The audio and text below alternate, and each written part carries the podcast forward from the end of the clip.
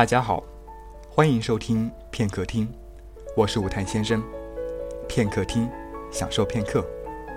今天我给大家带来的文章是来自上山城。分手那天，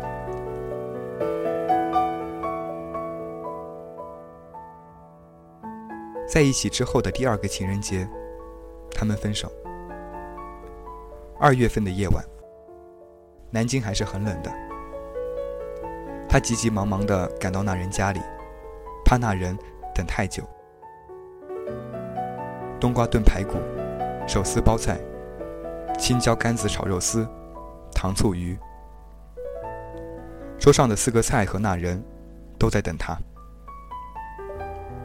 他是去说分手的，因为那人要结婚了，这是最后一次见面。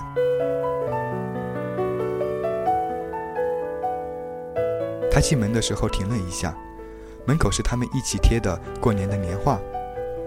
进门换了鞋，那人把菜放在客厅的桌子上。之后他们聊了些家常，无非是工作怎么样。那人健身了，还是不长肉。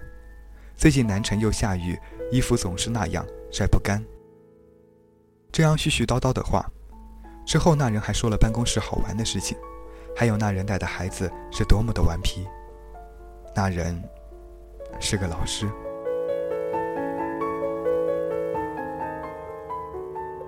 照例是散步去那人家附近的超市，走到那人家附近的超市，其实也才五分钟。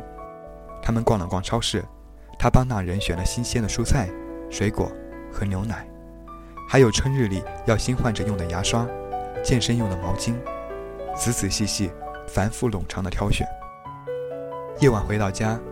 两个人无声地躺在床上一起看电影，典型的爱情片，典型的剧情，典型的结尾是男女主角在广场的人海中典型的拥抱。不知道为什么，很少看电影的他看着看着眼角有些潮了，就对那人说：“我渴了，你帮我倒水吧。”那人就起床去厨房倒水给他，是兑了桂花的蜂蜜水，喝起来有股清冽的香甜。淡淡的，和那人一样。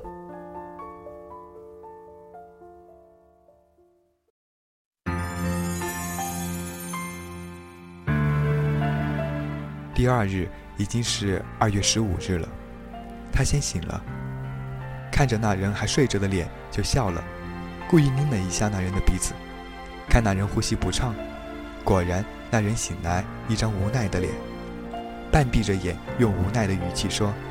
乖了，别闹，他就没闹了。他最喜欢那人对他说：“乖了，别闹。”情人节就这样过了。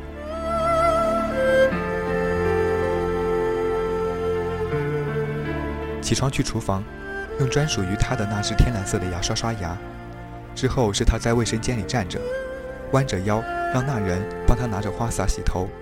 那人问他：“水不热吧？”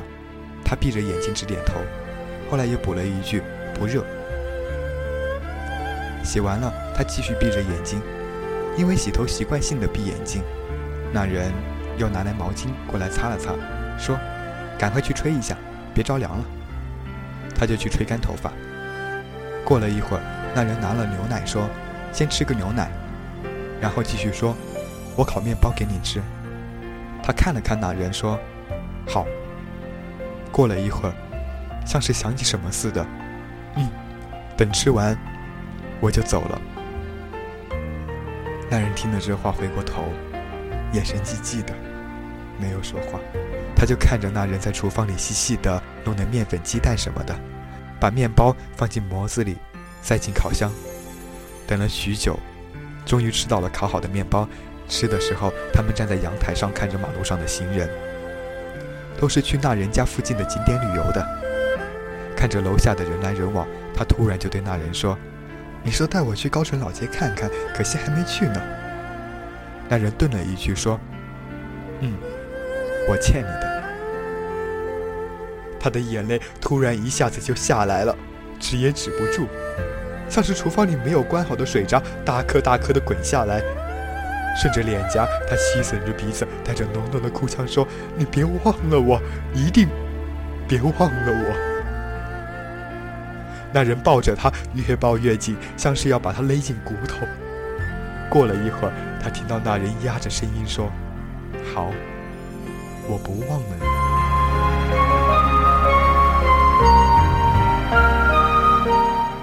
他走的时候，同那人说：“你再抱我一下吧。”那人就抱了一下。他埋在那人的怀里，贪婪地闻了一下那人熟悉的味道，就拉开了门，匆匆地下了楼，像是赶时间似的。回家的地铁上，他看了看手机里面趁那人熟睡偷偷拍的那张照片，那人闭着眼睛，头发凌乱的样子。人桥拍打上岸，铁里不知道谁在放林宥嘉的心酸。我曾拥有你，想到就心酸。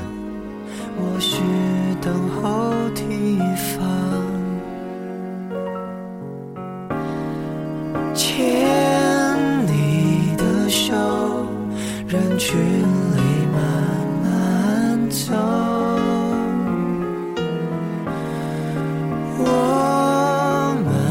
宙藏有全宇宙，闭上眼看最后那颗夕阳，美得像一个遗憾。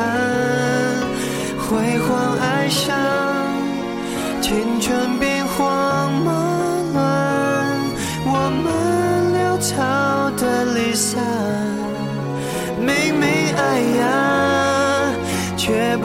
怎么办，让爱强忍不折断。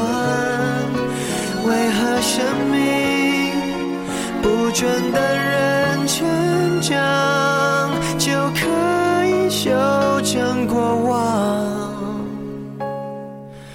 我曾拥有你，真叫我。心酸。